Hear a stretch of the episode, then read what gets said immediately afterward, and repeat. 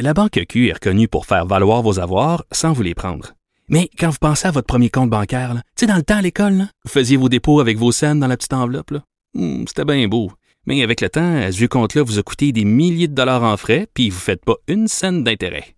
Avec la Banque Q, vous obtenez des intérêts élevés et aucun frais sur vos services bancaires courants. Autrement dit, ça fait pas mal plus de scènes dans votre enveloppe, ça. Banque Q. Faites valoir vos avoirs. Visitez banqueq.ca pour en savoir plus. Pendant que votre attention est centrée sur cette voix qui vous parle ici, ou encore là, tout près ici, très loin là-bas, ou même très, très loin. Celle de Desjardins Entreprises est centrée sur plus de 400 000 entreprises partout autour de vous. Depuis plus de 120 ans, nos équipes dédiées accompagnent les entrepreneurs d'ici à chaque étape pour qu'ils puissent rester centrés sur ce qui compte, la croissance de leur entreprise.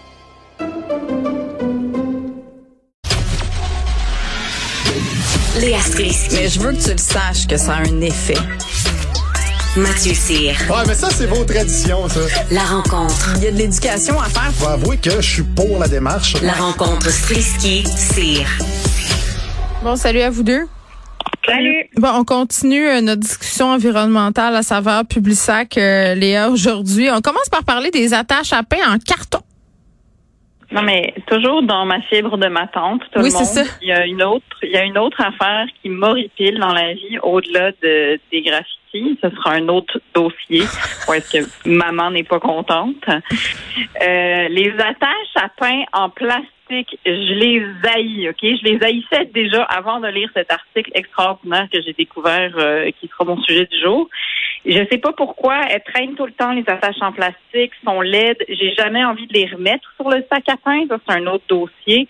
Euh, il y a plusieurs personnes. Les, les gens ne gèrent pas leur sac à pain tous de la même manière. Les sacs de lait aussi, même combat. Les sacs de lait, c'est pareil. Donc, les sacs à pain, il y a plusieurs écoles. Il y a ceux qui prennent la maudite attache puis qui la remettent plus jamais sur le sac. Puis il y en a d'autres euh, ben, qui sont un petit peu plus psychopathes, puis eux qui se font une obsession que dès que tu as pris une tranche de pain, il faut absolument que tu remettes la tâche en plastique. Moi, dans ma vie, ça traîne. OK? Ça traîne, il y en a partout. Puis, évidemment, euh, dans notre merveilleux univers, vu qu'on est énormément sur la planète, imagines-tu le nombre d'attaches en plastique qu'il y a un petit peu partout dans la nature depuis, quoi, des dizaines et des dizaines d'années. Mais là, incroyablement, le progrès voit. On va en avoir en carton. Puis c'est ça que je trouvais contenant avec le 21e siècle, je sais. Là, on en fait, ils, sont, sont solides en plus, là. Puis c'est une compagnie québécoise qui fait ça, puis c'est des petites attaches en carton 100% recyclables. Puis ce que je trouve incroyable au 21e siècle, c'est qu'on réinvente absolument rien. Hein. On a juste créé énormément de pollution sur la planète en genre 40, 50 ans. Puis là, on est en train de redécouvrir des affaires qu'ils avaient au début du 20e siècle, avant qu'on mette de la pollution absolument partout. Comme par exemple, quand tu vois des moutons qui mangent de l'herbe dans les parcs, puis là, on est comme, ben, regardons, ils coupent le gazon.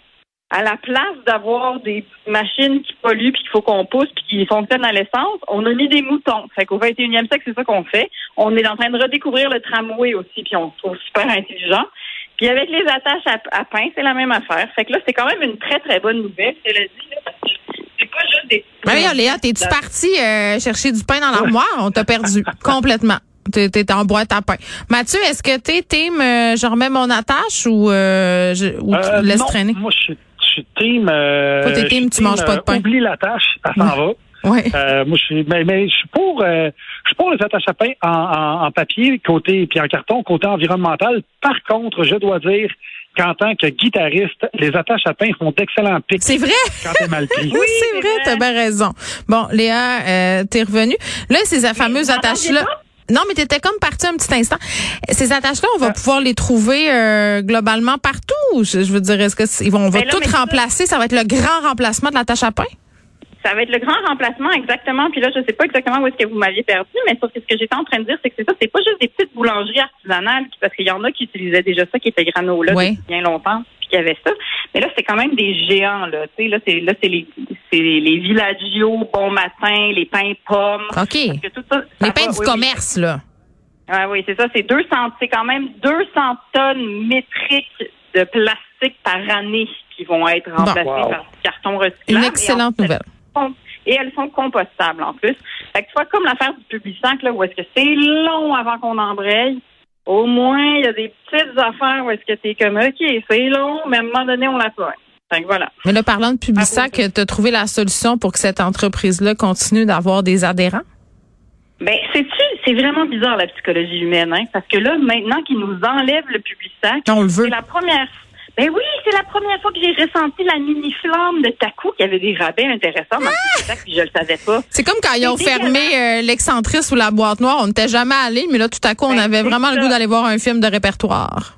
Fait que là, exactement. Alors là, si monsieur et madame Publisac, euh, ceux qui, c'est transcontinental, en fait, si jamais ils veulent absolument que le monde s'arrache des Publisac, faites vraiment, faites-nous ressentir comme c'est un service gratuit, tout le monde. On vous livre à votre porte parce que vous êtes tellement spéciaux. Puis en plus, avec l'inflation, puis à quel point la nourriture coûte cher, ben on vous met des rabais gratuitement livrés à votre porte. Je te jure, s'ils font une campagne de même, ça va marcher. Puis malheureusement, on va relancer les Publisac à cause de. Basé sur notre trouble de l'opposition collective. OK. Oui! Euh, sur ce sentiment de je suis spécial, on me donne quelque chose de gratuit. Ça fonctionne beaucoup, ton marketing.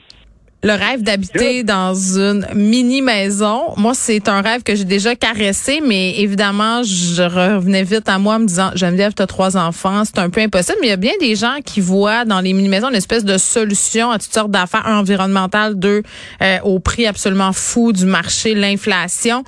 Mathieu, toi tu voulais nous parler de la popularité de ces petits habitants. Oui, ça a vraiment gagné euh, du galon euh, pendant la pandémie parce que justement les les, euh, les matériaux de construction ont bondi. Le, le prix des matériaux de Mhm. construction, c'est complètement cinglé. Euh, fait que quand c'est rendu que ça te coûte 800 dollars pour trois, deux par quatre, tu regardes d'autres options. Et la mini-maison est une bonne option. Il y a une entreprise de Trois-Rivières qui s'appelle Atome. Atome, qui, euh, qui fait des, des, des, des affaires d'or, euh, disons-le. Leur carnet de commandes a doublé depuis l'année passée. Mm. Et le gros de leur commande vient de la région de Toronto, où ça coûte 82 millions pour un 3,5. Euh, et c'est, c'est, c'est, c'est vendu aussi euh, dans plusieurs municipalités, un peu partout au Québec, il y a des gens qui achètent ça. Mais t'en parlais justement, euh, tu en parlais que ça t'intéressait peut-être de faire ça dans le temps. Ouais, mais mon Euh, chum dire, découragé, là. T'sais, aucune valeur de revente, c'est pas adapté pour le climat nord-américain bien souvent. C'est plein d'affaires, là. Mais plus Exactement. comme un chalet, ça. pas- mais même un chalet, c'est pas beaucoup de valeur de revente.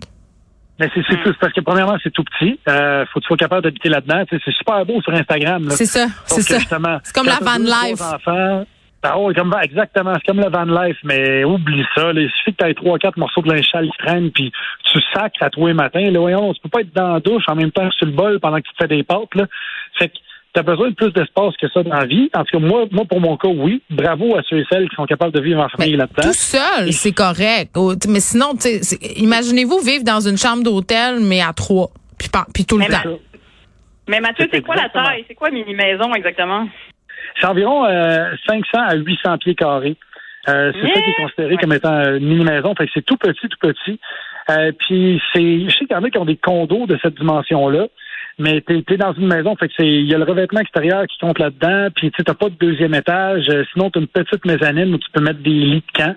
Fait que c'est vraiment, t'es, tout pogné tout le temps. T'as l'impression de vivre dans un voilier. Moi, je l'ai expérimenté pendant trois, quatre jours euh, l'année passée. Ah ouais? Puis à la fin, je, ah, je voulais m'arracher la tête. À la fin, tu, tu te cognes partout. Puis faut t'es tout le temps en train de laver ta vaisselle, faire ton ménage. Puis tout est petit. Puis tu sais, tu sais, je l'aime là, ma blonde. Puis on s'aime. Mais quand on est les deux dans les jambes, on est comme garde, m'aller dehors là.